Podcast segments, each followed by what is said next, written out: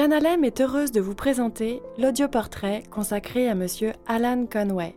Aveugle de naissance, Monsieur Conway a toujours été fasciné par les langues. Il a été pendant près de 30 ans interprète à la Chambre des communes et au Sénat. Si vous voulez que je me décrive, je pourrais dire finalement que je suis quelqu'un qui aime les défis, qui travaille, qui accepte l'idée que des situations ne sont pas toujours euh, faciles. Je suis une personne qui aime beaucoup apprendre. Je pense que ça vient du fait que je suis euh, aveugle de naissance, alors les défis qu'on rencontre quand on vit ça, on commence très jeune à les vivre. Donc, euh, on sait qu'on va en rencontrer et quand on sait que finalement on réussit, ben, on continue. Je suis né à Saskatoon, en Saskatchewan, en 1952. Je suis d'une famille de cinq. Moi, j'ai été finalement avec ma famille jusqu'à l'âge de 6 ans et après ça, je suis parti dans une école spécialisée pour euh, étudiants non-voyants. Euh, finalement, à l'âge de 4 ans, ma mère m'a expliqué que j'étais aveugle et elle m'a expliqué ce que ça voulait dire. Euh, elle a utilisé la télévision comme exemple pour me montrer finalement qu'il se passait des choses sur cet écran-là que je ne pouvais pas voir et que d'autres devaient m'expliquer. Donc à 6 ans, j'ai dû euh, aller ailleurs pour étudier parce qu'il n'y avait pas d'école spécialisée en Saskatchewan. Alors j'ai pris le train avec un groupe d'étudiants et je suis allé à Brantford en Ontario où euh, j'ai fait 13 euh, ans de scolarité avant de revenir en Saskatchewan. Ça ne me dérangeait pas particulièrement. Je savais que je ne pouvais pas voir euh, ce qui paraissait à l'écran et c'était pour moi finalement une explication euh, d'une situation. Je me demandais pourquoi finalement, ou c'était quoi ces choses-là qui se passaient que, que je ne comprenais pas. Et maintenant que ça avait un nom, je veux dire, ça ne m'a pas dérangé outre mesure. C'est ma mère qui m'a préparé, je pense, à l'idée que je devais partir à l'école euh, euh, ailleurs que euh, dans ma famille. c'est quand même quelqu'un qui m'a encouragé à apprendre euh, elle avait peut-être la difficulté à faire le lien entre l'apprentissage et la capacité de se déplacer, par exemple, pour aller faire un travail pour revenir à la maison, parce que pour ce, genre de choses-là, elle m'a beaucoup surprotégé. L'orientation, la mobilité, c'était vraiment pas son fort. Elle n'a jamais vraiment pu se fier à l'idée qu'on puisse utiliser une canne blanche pour se déplacer et c'est une situation qui continuait euh, ou qui a persisté, je peux dire, jusqu'à ce que je parte pour faire mes études à Montréal. Je pense que ça veut dire que je suis actuellement moins bon avec une canne blanche aujourd'hui. Probablement, si elle m'avait encouragé davantage euh, quand j'étais plus jeune, peut-être ça n'aurait pas été le même genre de, de situation. Et c'est peut-être ça qui m'a aidé à décider finalement que je serais mieux avec, euh, avec un chien guide. Je suis aveugle à cause de ce qu'on appelle maintenant, je crois, la rétinopathie de la prématurité. Donc, j'ai été placé dans un incubateur à la naissance et quand on a coupé l'oxygène liquide, la réaction a fait en sorte que des vaisseaux sanguins ont littéralement couvert la nerf optique, le nerf optique et la rétine, et euh, finalement, je me suis ramassé sans la possibilité de voir. Je pense que je pense qu'on peut dire que j'étais quand même curieux de, de nature. J'ai été certainement têtu, je pense que la déficience fait en sorte que parfois il faut l'être, parce qu'il y a toujours des gens qui sont prêts à nous dire qu'on ne peut pas faire des choses, alors on sait très bien que qu'à tout le moins il faut essayer. Euh, je pense que c'est ça vraiment le, ce qui m'a vraiment défini. Mon père a toujours dit que j'étais quand même très combatif. Ben, la première fois, je n'avais pas la moindre idée. Évidemment, c'était un long voyage qu'on faisait en train et je n'avais aucune idée de la, de la distance. Alors ça ne m'a pas fait grand-chose. Disons, la, la première fois, Ben, pendant mon premier trimestre à l'école, je suis tombé malade, j'étais hospitalisé, j'ai dû passer Noël à, Bradford et je suis revenu l'été suivant à la maison. Et là, en septembre, là, je ne voulais vraiment plus euh, partir pour euh, aller à l'école. Et j'ai mis quand même plusieurs années avant vraiment de, m'habituer à l'idée de, de partir et de comprendre finalement que c'était pour mon bien que je, que j'y allais. C'est une école, ou c'était une école résidentielle. Évidemment, c'était quand même très différent. On vivait en dortoir euh, et on avait quand même des, des étudiants vraiment d'un peu partout, de plusieurs provinces. C'était à ce moment-là que j'ai découvert qu'il y avait il y avait plus que deux sortes de personnes dans le monde, c'est-à-dire que avant d'aller à l'école, moi je croyais qu'il y en avait, il y avait deux sortes de personnes. Il y avait des gens comme moi qui ne voyaient rien du tout et des gens qui voyaient normalement comme mes parents, comme mon frère ou ma sœur. Mais quand je suis arrivé à l'école, je me suis rendu compte qu'il y en avait qui voyaient mieux que moi, mais certainement moins bien que mes parents. Alors c'est là où j'ai compris finalement qu'il y avait des différence que certaines personnes qui étaient considérées comme légalement aveugles pouvaient quand même voir jusqu'à un certain point. Notre vie était quand même très euh, euh, réglementée. C'était loin d'être une situation de euh, vie familiale et j'ai quand même mis longtemps avant de comprendre jusqu'à quel point c'était absolument nécessaire que je le fasse. Mais je veux dire, il y avait des choses que mes parents n'arrivaient pas à me montrer. Ma mère ne savait pas, par exemple, comment me montrer à attacher mes souliers ou disons, faire des choses comme ça. Elle, croyait que vraiment c'était la responsabilité de l'école. Alors, quand je suis arrivé à l'école, on m'a dit, ben non, tu aurais dû apprendre ça à la maison. Alors, pendant quand même quelques années, je me trouvais un peu entre euh, l'école qui croyait, qui avait certaines attentes envers mes parents et mes parents qui avaient certaines attentes envers l'école. Alors, c'était pas une situation facile, vraiment.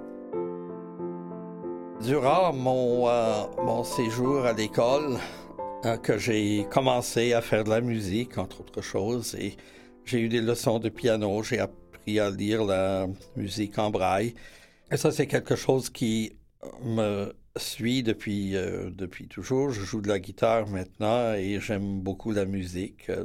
évidemment, le goût de la lecture aussi, le fait d'avoir appris le braille à l'âge de 6 ans fait en sorte que c'est un système de lecture que j'utilise depuis longtemps. Donc, j'ai développé quand même une passion pour la lecture euh, durant mes études aussi, euh, ce qui m'a vraiment servi plus tard quand on parle de mes études au niveau euh, universitaire et, et ainsi de suite. On finit par rencontrer des gens d'un peu partout. J'ai un grand ami qui demeure à Ottawa on se connaît depuis ma toute première année à l'école et disons, on est encore en, contact, euh, peut-être un peu moins souvent, mais nous savons exactement où nous rejoindre et euh, ça nous arrive euh, de de nous rencontrer. Il demeure un peu loin de chez moi. C'est pas évident, disons, de m'y rendre, mais j'y vais à l'occasion. Ou si je n'ai pas l'occasion d'y aller, ben, je, l'appelle et on se parle par téléphone. Et euh, il y en a eu d'autres quand même. Il y en a quelques-uns qui sont quand même de ma province qui euh, étaient à cette école-là. Je suis encore en contact avec eux. Ben, finalement, j'ai eu une expérience en 1967 euh, quand mon frère a participé à un programme qui s'appelait le programme des jeunes voyageurs. C'était un genre de programme interprovincial euh, qui permettait des échanges d'étudiants entre différentes régions du pays. Mon frère est allé en Colombie-Britannique, mais à son retour à la maison, nous avons eu la visite euh, de jeunes qui s'appelait Richard Asselin, qui venait de Saint-Paul-Montmagny.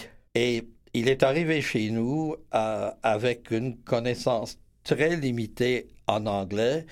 Et dans ma famille, ben, moi, je suis le seul qui a appris à parler d'autres langues. Le reste de la famille parle uniquement l'anglais. Donc, quand on lui posait des questions, évidemment, ça prenait du temps avant d'avoir des réponses, mais euh, Richard était très tenace. Et même s'il fallait quelques minutes, nous les avions des réponses. Et je me suis dit quand même que s'il était prêt à faire un effort comme ça pour apprendre à parler notre langue, je devais au moins faire l'effort euh, d'apprendre à parler français. J'aurais jamais pu m'attendre à ce que l'idée de le faire m'amènerait dans une, carrière en interprétation, mais euh, je veux dire, c'était probablement une des meilleures décisions que j'ai prises de toute ma vie.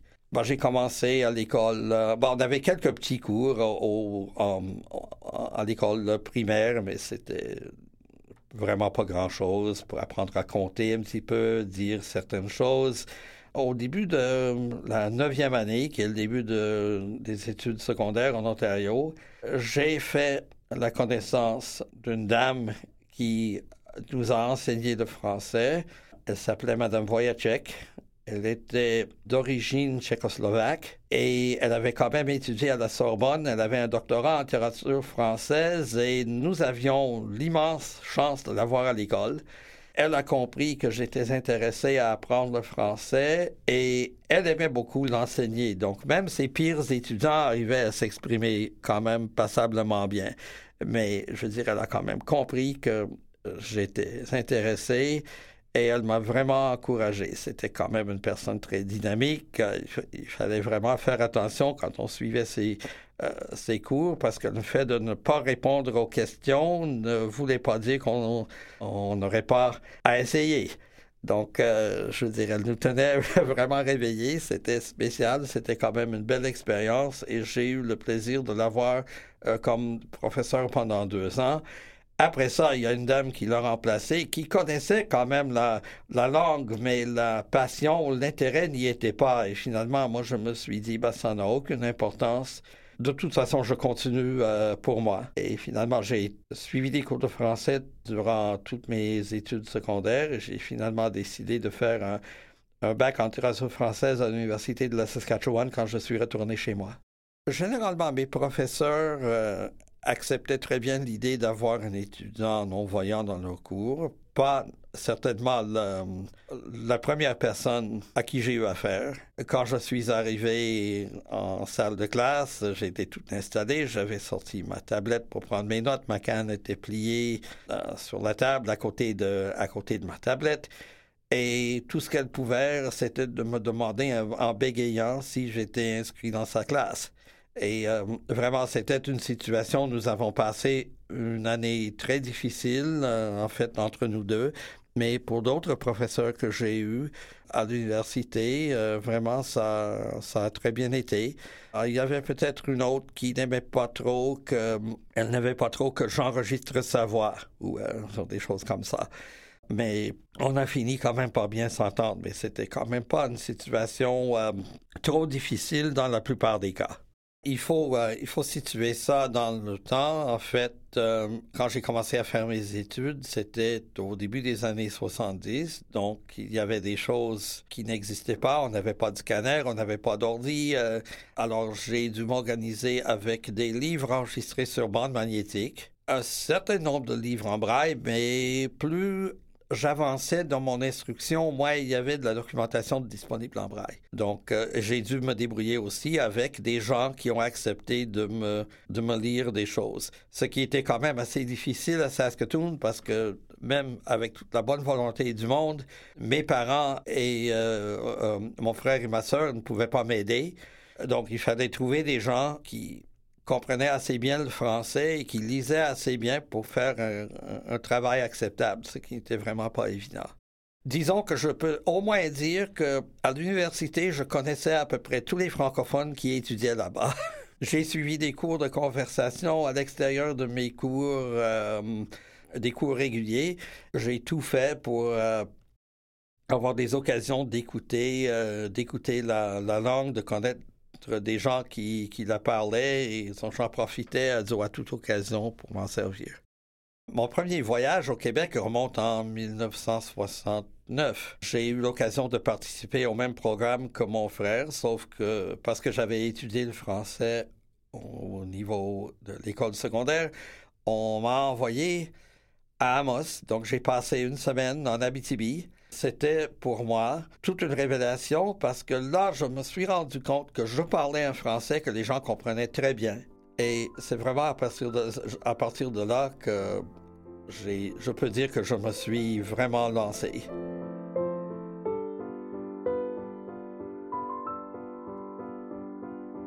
Ah ben évidemment, il y a des différences. Euh, c'était une famille quand même euh, où... Euh, l'Église l'Église catholique avait quand même une certaine présence. C'était une grande famille, plus grande que, que la mienne, mais pas nécessairement différente des familles rurales de la Saskatchewan. Mais c'était quand même, euh, c'était quand même différent dans ce sens-là. C'était une grande famille. Tout le monde avait ses petites choses à faire pour que tout euh, euh, roule convenablement et euh, euh, la dame de la maison s'est assurée que bon, chacun fasse sa part pour faire des, des petites corveilles à la maison. nous aussi, mais c'était quand même différent. Nous n'étions que trois, donc quand toute la famille était là, chez les Marcottes, je pense qu'ils étaient 14. Alors ça, c'était vraiment la grosse différence, la taille de la, famille. Mais c'était une famille qui m'a très bien accepté pendant la semaine que j'ai passée euh, là-bas. Et j'ai même eu l'occasion de croiser le gars que j'ai connu. Euh, en fait, quand j'ai eu ma première affectation pour le bureau à l'extérieur de la région d'Ottawa, on m'a envoyé à Rouen-Noranda et justement, euh, je me présente dans la salle de réunion pour euh, trouver la cabine d'interprétation et Daniel m'arrive, il dit Mon Dieu, Alan, qu'est-ce que tu fais là Après tout ce temps-là, c'était toute une surprise.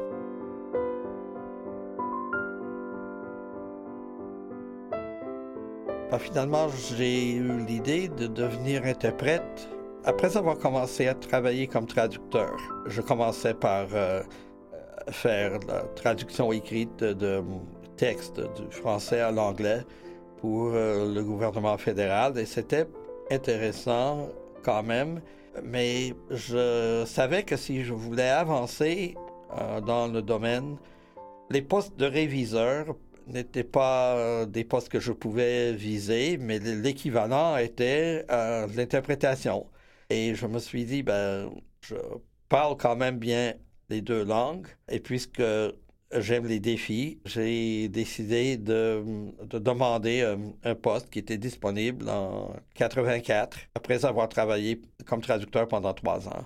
J'avais terminé ma maîtrise en traduction à l'Université de Montréal, donc mes études étaient terminées. J'avais commencé à, travailler pour le gouvernement fédéral et mon premier travail consistait à faire de la traduction du français à l'anglais. J'ai eu le poste d'interprète en 84 et j'ai commencé à travailler, je pense que c'était en septembre 84 j'ai eu ma première affectation pour le bureau en octobre. En fait, on m'avait donné une période de, six semaines d'essai pour voir si euh, le travail me convenait et les gens étaient quand même très satisfaits de ce que j'ai fait. Et euh, j'aimais ça moi aussi. Euh, donc, j'ai pu continuer. Alors, ça a donné lieu vraiment à une carrière intéressante. La formation de traducteur est vraiment une base, je crois, pour l'interprétation. On développe des habitudes de recherche. Par exemple, on, apprend à chercher des informations de manière peut-être un peu inhabituelle parce qu'on ne trouve pas tout dans les dictionnaires. Ça, c'est immanquable. On essaye de regarder, par exemple, les les journaux, euh, d'autres écrits, des documents où euh, on parle du sujet en question, où on peut trouver des informations dans les deux langues. Alors, euh, c'est la traduction enseigne ce genre de recherche à un étudiant qui veut devenir interprète plus tard. Et moi, je, je trouve quand même que c'est une excellente base de formation. Oui, il y a une formation spéciale quand on devient interprète parce que là, on apprend à faire d'autres choses. On apprend à être euh, dans une cabine insonorisée avec des écouteurs et euh, on doit apprendre à écouter quelqu'un parler une langue et répéter ce que la personne dit dans l'autre en même temps. J'avais appris à faire, euh, à faire de l'interprétation plutôt après. les, gens croyaient que finalement j'avais la capacité pour le faire et une partie de la préparation où une partie de l'entrevue consistait littéralement à deux essais, deux enregistrements qu'il fallait interpréter. Je crois qu'il y avait un du français à l'anglais, l'autre euh, était de l'anglais euh, au français et on nous a évalués. Les responsables croyaient que j'avais ce qu'il fallait pour euh, faire le travail. Évidemment, on fait un meilleur travail vers sa langue maternelle. Donc, mon interprétation vers l'anglais risque d'être meilleure que celle vers le français.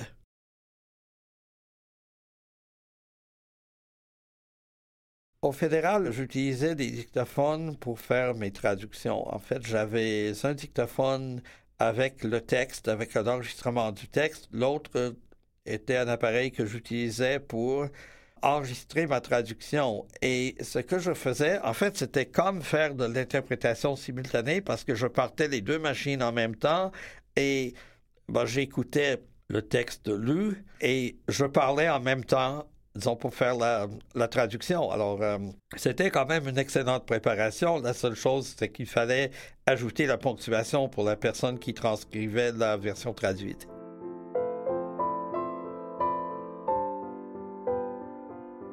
J'ai travaillé 27 ans comme interprète au gouvernement fédéral.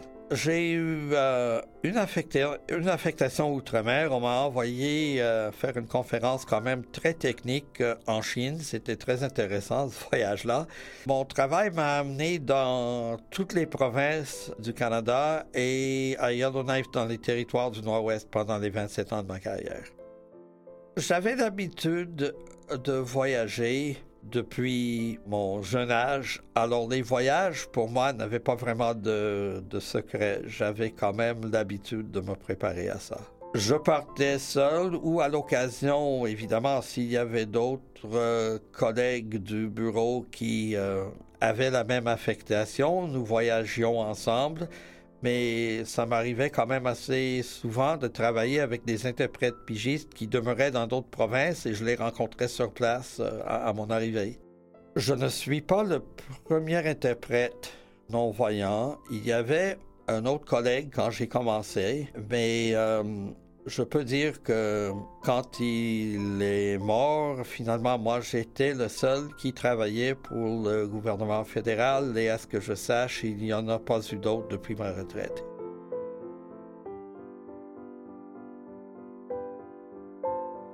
Je pense que généralement, je peux dire que j'étais assez bien accueilli comme, euh, comme interprète. Euh, il y a eu quand même certaines situations parfois où il y avait certaines personnes qui aimaient plus ou moins ça que mon chien soit en cabine avec euh, moi pendant que je travaillais.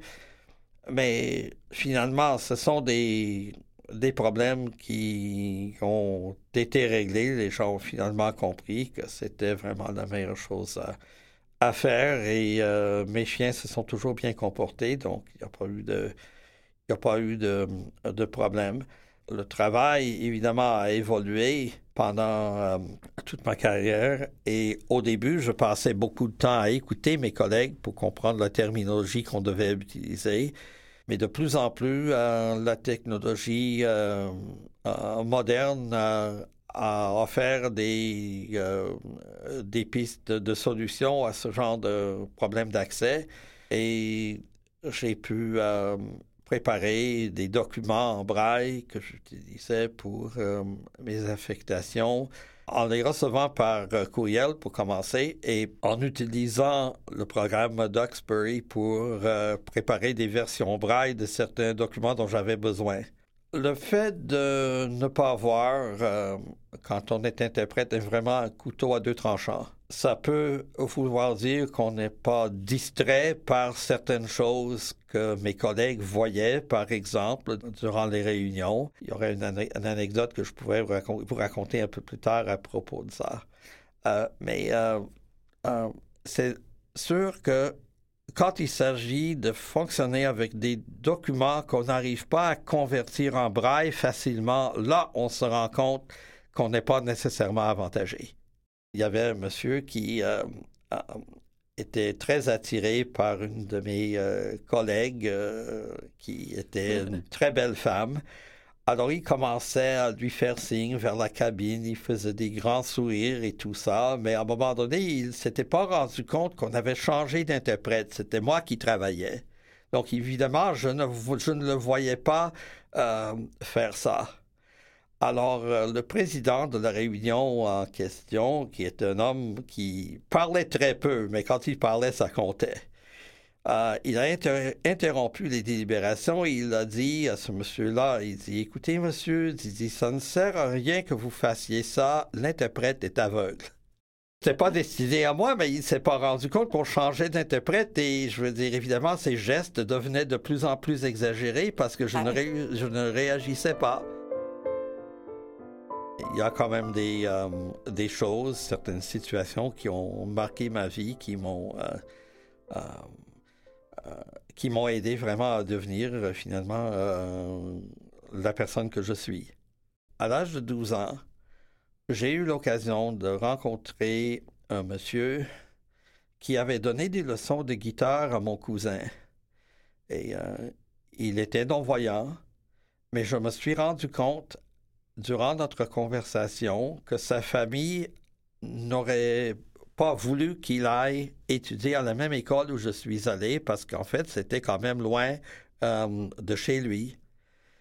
Mais ce faisant, la famille lui a privé de la possibilité d'apprendre le braille et il a manqué quand même toutes sortes d'expériences euh, très utiles et, très intéressantes. Et je pense que c'est à ce moment-là que euh, j'ai commencé à vraiment comprendre l'importance de mon séjour à l'école. Quand j'étais en dixième année, notre professeur de latin a vraiment semé la graine qui a fait en sorte que finalement je suis devenu interprète parce qu'il m'a dit, sans que j'ai la moindre idée de quoi il parlait à l'époque, il m'a dit, Alan, tu devrais faire une maîtrise en traduction et devenir interprète. Moi, je n'avais pas, pas la moindre idée de quoi il parlait, mais euh, il savait que hum, les langues m'intéressaient. Et il me l'a dit comme ça.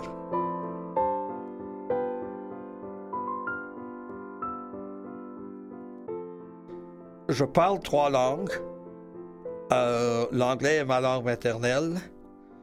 Le français est ma langue seconde et je parle quand même couramment l'espagnol, mais l'espagnol n'est jamais devenu une langue de travail pour moi. Malheureusement, je n'ai pas réussi l'examen d'interprétation simultanée de l'espagnol à l'anglais. Ce sont des examens professionnels qui exigent des, notes de passage autour de 90 et je pense que la meilleure note que j'ai eue quand j'ai passé un examen comme ça était de 62. En seconde partie, Alan Conway nous parle de son engagement dans le milieu communautaire et de sa rencontre avec son épouse, elle aussi non-voyante. Dans deux petites minutes sur Canal M. Restez avec nous.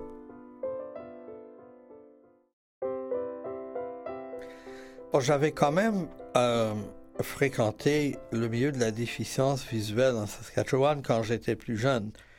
Alors, euh, j'ai commencé par participer aux activités de la section locale du Conseil canadien des aveugles à Saskatoon. Et euh, évidemment, ben, j'ai euh, un peu laissé ça pendant quelques temps quand je suis arrivé à l'Université de Montréal. Je ne connaissais pas grand monde, en fait, parmi les personnes handicapées visuelles de, de Montréal ou d'ailleurs au Québec. Et euh, finalement, c'était en 1977 que je suis devenu membre du regroupement des aveugles et amblyopes du Québec. Et c'était là ma première, euh, euh, mes, premières fréquentations dans le milieu des personnes non-voyantes. J'ai commencé par assister, assister à l'assemblée, aux assemblées générales annuelles. Et en 79, en fait, je suis devenu membre du euh, conseil d'administration. Et finalement, c'est là où j'ai rencontré euh, euh, Monique, qui est devenue ma femme plusieurs années plus tard. en 80, j'ai eu l'occasion, en fait, de euh, je, déménageais à Hull euh, pour le travail. Euh, fait, ça, ça c'est plutôt en 81. En 81, j'ai déménagé à Hull pour le travail. Et justement, Monique m'a dit, ben, appelle-moi quand tu arriveras parce qu'il faudrait que quelqu'un t'explique le système d'autobus que nous avons. Il est très bizarre. Et, elle avait raison. Donc, euh, finalement, les contacts euh, ont commencé comme ça. Et euh, nous sommes comme restés, nous sommes restés quand même de grands amis pendant longtemps et euh, nous avons acheté notre maison en 1987 et en fait nous nous sommes mariés quatre ans plus tard.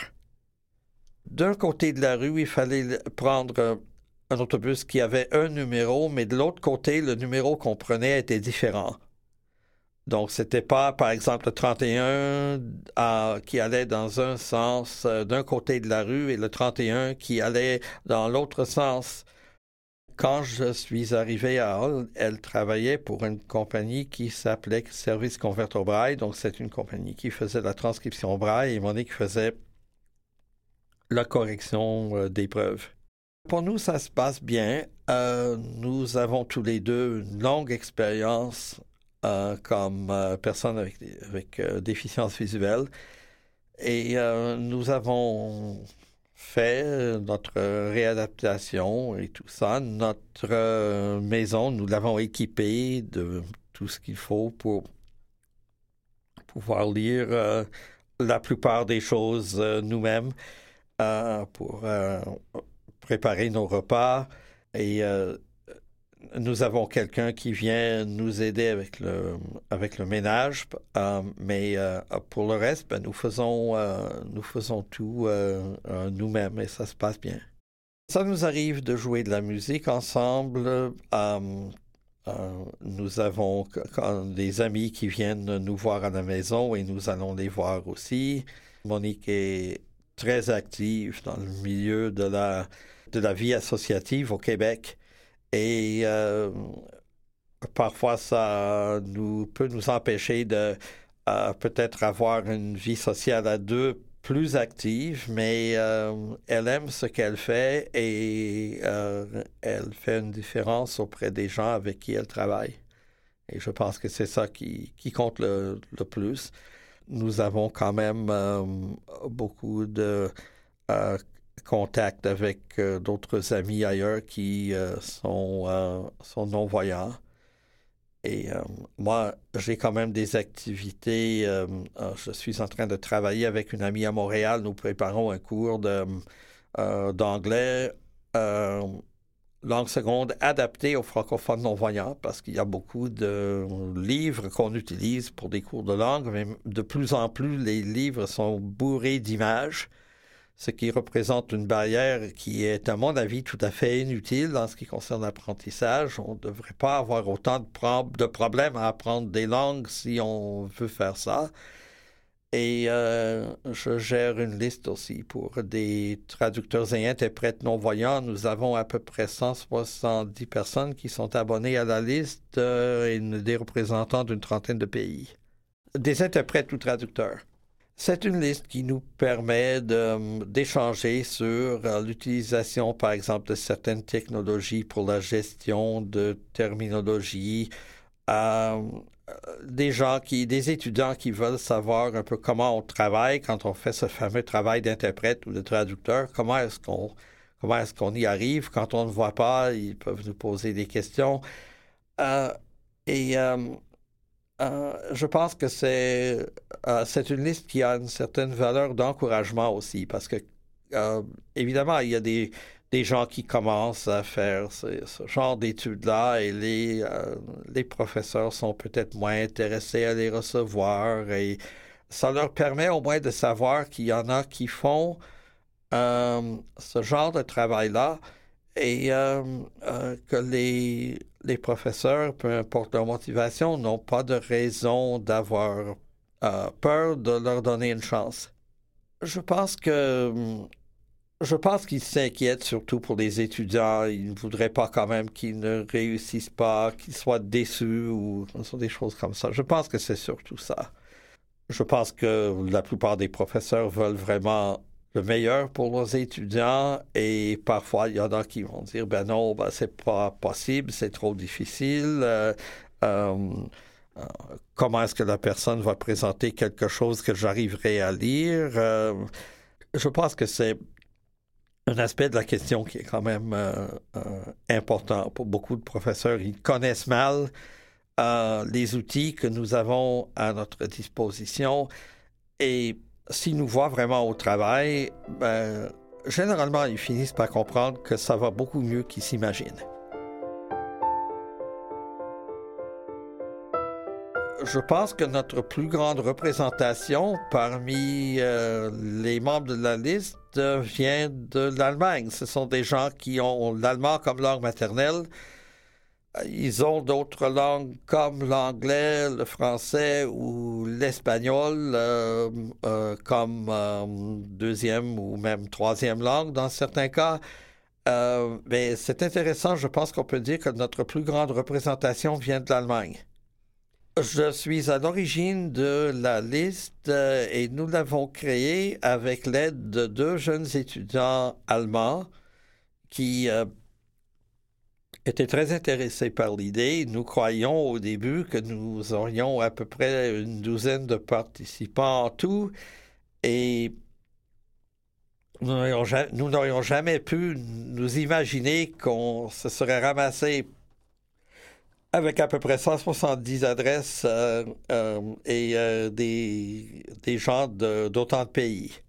Je pense que nous pouvons faire tomber des préjugés euh, dans l'enseignement dans la mesure où nous avons quand même quelques professeurs qui sont membres de la liste. Ce sont des gens qui ont déjà enseigné l'interprétation ou la traduction à certains de nos membres. Donc, ils sont quand même très intéressés à savoir comment on, euh, arrive à faire ce genre de travail-là, les défis qu'on rencontre euh, qui ont changé à travers le temps parce que maintenant il y a de la, technologie qui est utilisée qui n'existait pas quand j'ai commencé à travailler. Les, les outils de, gestion, de la terminologie, tout ça, c'était vraiment euh, quelque chose qui était à ses débuts quand j'ai commencé. Et euh, maintenant, il y a des, nous avons des membres de cette liste-là qui se battent vraiment avec, avec ça pour essayer de, de faire fonctionner ces, euh, euh, ces logiciels-là avec des euh, lecteurs d'écran. Il y en a, ça, marche, il y en a d'autres, ça marche moins bien, mais c'est un sujet parmi tant d'autres qui figure dans nos, nos, discussions sur la liste.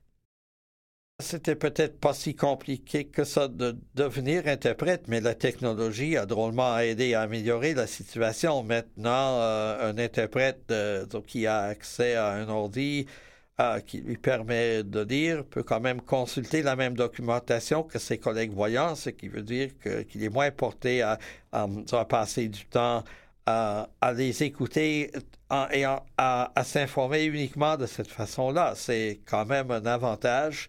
Et euh, je, pense que maintenant, c'est absolument immanquable. Mais j'irais même aussi loin que de dire euh, que pour euh, quelqu'un qui est totalement aveugle, qui veut faire le travail que j'ai fait, cette personne doit obligatoirement apprendre le braille. Je, suis peut-être considéré comme pionnier euh, ici au Canada euh, parce que nous ne sommes pas très nombreux à, à faire ce genre de travail-là. Comme je disais euh, tout à l'heure, j'avais un autre collègue qui travaillais comme interprète quand j'ai commencé.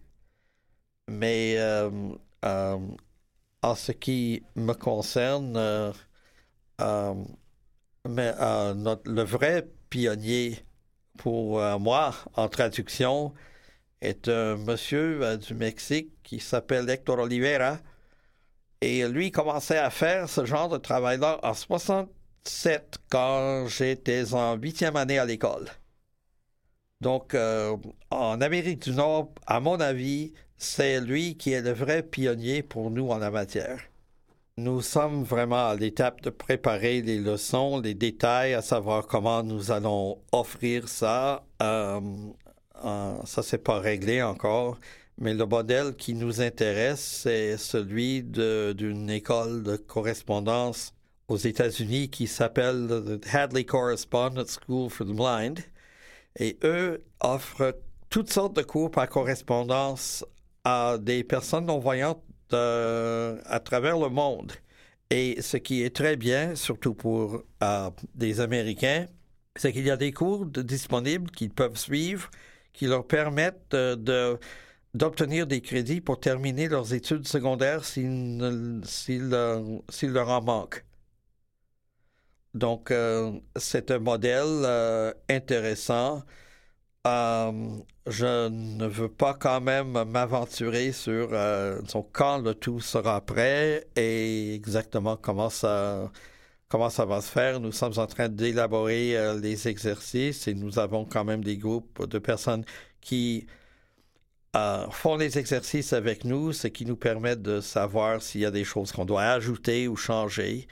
Mais nous voulons quand même offrir un genre d'outil de base qui permettra aux étudiants qui terminent euh, le cours euh, d'établir une base de pratique pour euh, continuer l'apprentissage de l'anglais. Je peux quand même vous raconter une histoire qui concerne sur une situation où j'ai interprété M. Chrétien. C'était juste après la période des questions, vendredi après-midi. Et je ne me rappelle pas exactement qu'est-ce qui avait été soulevé, mais je me rappelle euh, très bien qu'en réponse, euh, parce que c'était euh, un commentaire auquel je présume M. Chrétien voulait répondre, et il a dit très clairement dans sa réponse, il a dit L'honorable député devrait arrêter de mentir à la Chambre. On n'utilise pas ce genre d'expression-là dans notre Parlement. Traiter quelqu'un de menteur, ça c'est un langage non parlementaire et tout à fait inadmissible. Donc, euh, euh, évidemment, euh, quand nous interprétons ce genre de choses-là, il faut être très clair dans ce qu'on dit, parce qu'évidemment, ça peut embêter quelqu'un. Mais c'était très clair. J'ai bien entendu ce que M. Chrétien a dit, et j'ai dit en anglais, The honorable member should stop lying to the House. Et euh, évidemment, M. Chrétien s'est excusé euh, plus tard parce que, évidemment, l'orateur ou le président de la Chambre lui donne l'occasion à, à, deux occasions, deux, trois occasions de se rétracter. Et évidemment, avant de se faire expulser de la Chambre, ou pour éviter plutôt de se faire expulser de la Chambre, il a dit, ben, bien sûr, Monsieur le Président, je m'excuse, je, je retire mes paroles. Euh, mais c'était quand même un moment fort parce que je suis arrivé au bureau et les collègues m'ont demandé, ben, qu'est-ce que tu as dit? Qu'est-ce que tu as dit? Et euh, finalement, euh, j'avais clairement entendu ce que, j'ai euh, entendu et, il n'y avait pas de problème. Il y avait une autre situation où un membre du Bloc québécois s'est levé en chambre et durant son discours, il a décidé de réciter ou de lire euh, Les animaux malades de la peste de La Fontaine. Là, je dois dire, j'ai eu quand même tout un problème parce que je sais que ces fables-là ont été ah, ce sont des classiques de la littérature française, donc je suis sûr que ça existe en d'autres langues. Mais évidemment, il n'avait pas envoyé euh, son texte au bureau avant et on n'avait pas eu le temps de faire euh, la recherche, sinon peut-être on, se serait euh, organisé. Mais j'ai fini par essayer de résumer l'intrigue pendant qu'il parlait. Parce qu'évidemment, je ne pouvais pas l'interpréter à la forme classique de cette poésie-là en anglais n'est pas du tout la même qu'en français. Et évidemment, en trois secondes ou moins, euh, je n'aurais jamais pu euh, trouver euh, une formule qui m'aurait permis de bien exprimer ça. Le premier discours, oui, j'ai interprété le premier discours de Lucien Bouchard à titre de chef du Bloc québécois. Ça, c'était quand même quelque chose qui était diffusé partout au Canada et sur C-SPAN aux États-Unis. Donc, c'était quand même. Euh, euh, il y avait bien des gens qui m'écoutaient cette fois-là. je ne vois pas l'interprétation des gens de des, gens célèbres de manière vraiment différente par rapport à d'autres personnes que je dois interpréter. Euh, on a un travail à faire. Nous sommes en quelque sorte les porte-voix des gens et euh, eux, ils assument la responsabilité de leur message. Donc, euh, nous sommes là pour faire notre travail, pour nous assurer que le tout soit compréhensible pour des gens qui nous suivent euh, en utilisant d'autres langues. Normalement, quand quelqu'un peut parler sans lire beaucoup, ça facilite le travail d'un interprète. Des gens qui sont obligés de lire beaucoup pour exprimer leurs pensées ont tendance à parler plus vite et c'est en effet plus, euh, plus compliqué. Des gens qui ont des accents très forts aussi, ça peut poser euh, un, problème euh, pour un interprète. Donc c'est sûr que... Ou des gens, par exemple, qui parlent une de nos deux langues officielles, mais qui ont de la difficulté à bien placer les mots. Et tout ça, nous, évidemment, en tant qu'anglophones, nous avons l'habitude d'entendre l'anglais parler de toutes sortes de façons. Euh, euh, et les collègues francophones doivent quand même s'adapter à ça quand ils interprètent euh, ces gens-là vers, vers le français. Évidemment, l'inverse peut être vrai aussi. je me rappelle qu'il y avait un député d'origine portugaise qui euh, siégeait à la Chambre. Il était un représentant d'une circonscription de Toronto et lui avait tout un accent. C'était quand même très difficile à interpréter. Il y, en avait un autre euh, du euh, Bloc québécois qui était d'origine chilienne et évidemment, quand on écoutait son français, c'était plutôt drôle à, à, écouter, mais parfois, il fallait vraiment faire attention quand on l'interprétait parce qu'il avait un gros accent et c'était pas toujours sûr qu'on comprenait à 100% ce qu'il disait. J'ai interprété euh, euh, quand même euh, plusieurs femmes, soit dans des réunions, des réunions internes de fonctionnaires ou des députés aussi.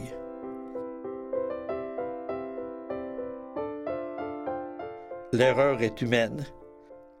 Je pense que ça nous arrive parfois d'en faire on essaie d'en faire le moins possible et la plupart du temps, je dirais que les gens sont généralement indulgents envers nous, euh, mais pas toujours. Je me rappelle d'avoir euh, eu une affectation où on faisait quelque chose qu'on appelait à l'époque le Forum des jeunes Canadiens. C'était une expérience absolument extraordinaire où on amenait un groupe de jeunes d'un peu partout au pays. Ils venaient passer une semaine à Ottawa il rencontrait des journalistes, des députés, des sénateurs et euh, ils apprenaient euh, tout euh, sur la vie parlementaire et tout ça. Et à la fin de la semaine, ils organisaient leur propre simili de conférence fédérale provinciale. Alors ces, ces jeunes-là, parfois, étaient plus ou nous faisaient la vie plus dure que nos, euh, nos clients habituels. Euh, Parce que pour eux, on n'avait vraiment pas droit à l'erreur. Je suis à la retraite euh, depuis décembre 2011. Je suis quand même très actif auprès de certains organismes utilisateurs de chiens guides du Canada. J'ai bien sûr ma liste pour traducteurs et interprètes je suis membre du conseil d'administration de l'Alliance pour l'égalité des personnes aveugles du Canada. Moi, j'ai quand même des activités euh, auxquelles je participe où je parle espagnol.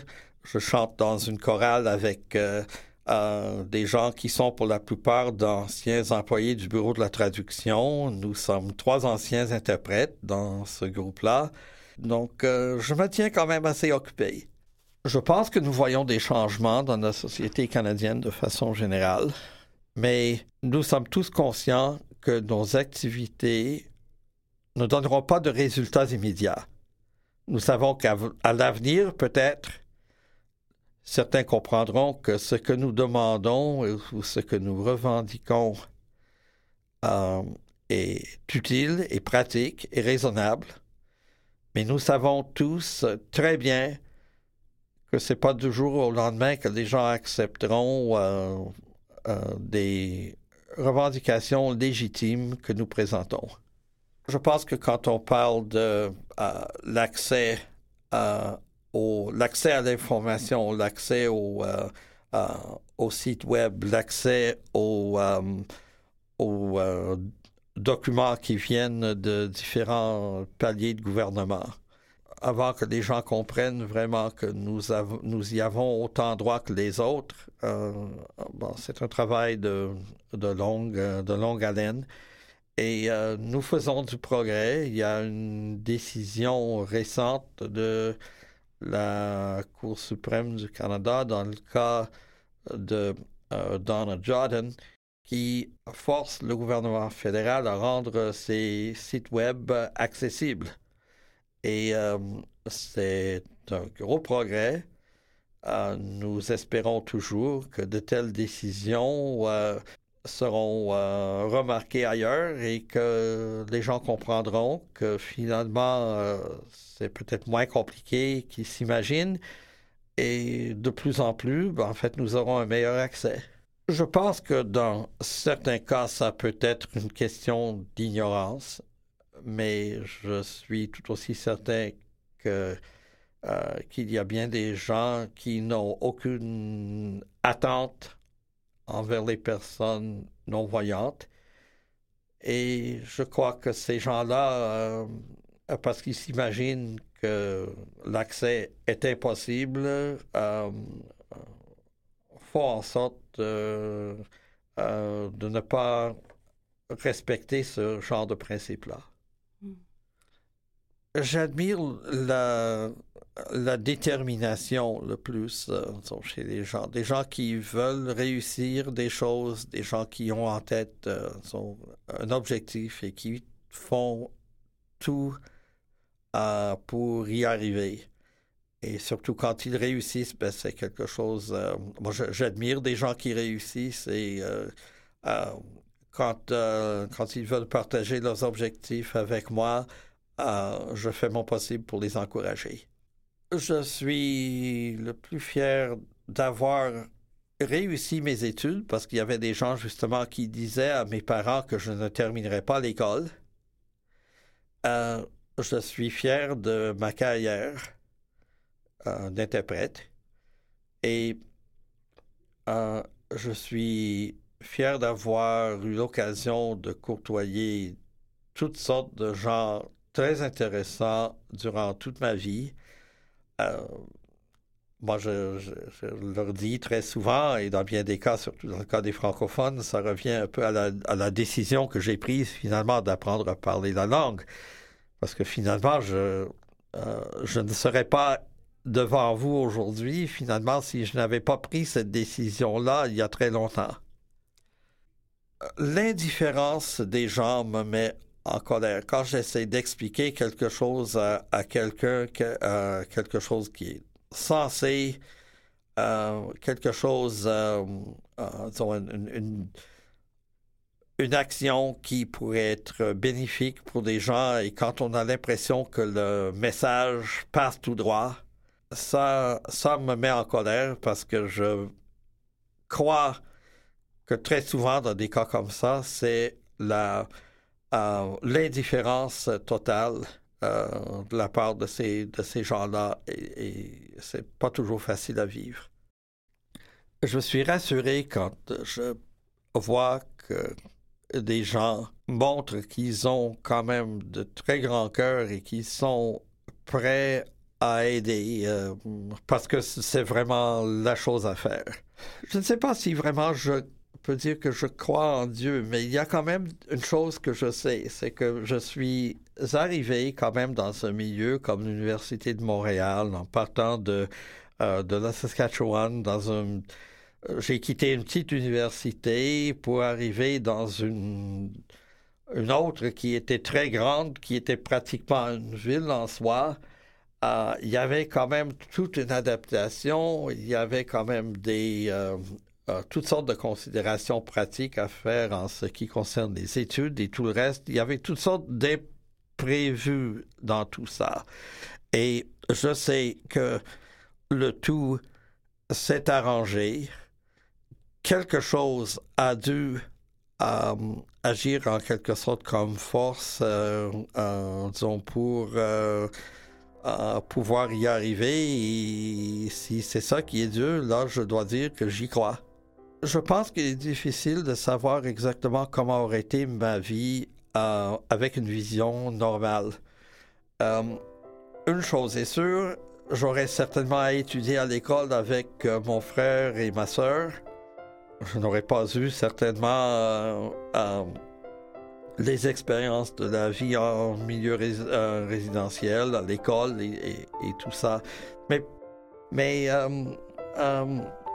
je pense que ce serait assez difficile d'imaginer euh, d'autres aspects de ma vie sans, euh, sans la vue.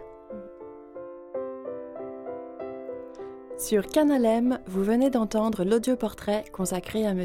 Alan Conway. Audioportrait, réalisation et montage, Anne-Laure Janson, Jean-Sébastien La Liberté et Mathieu Tessier.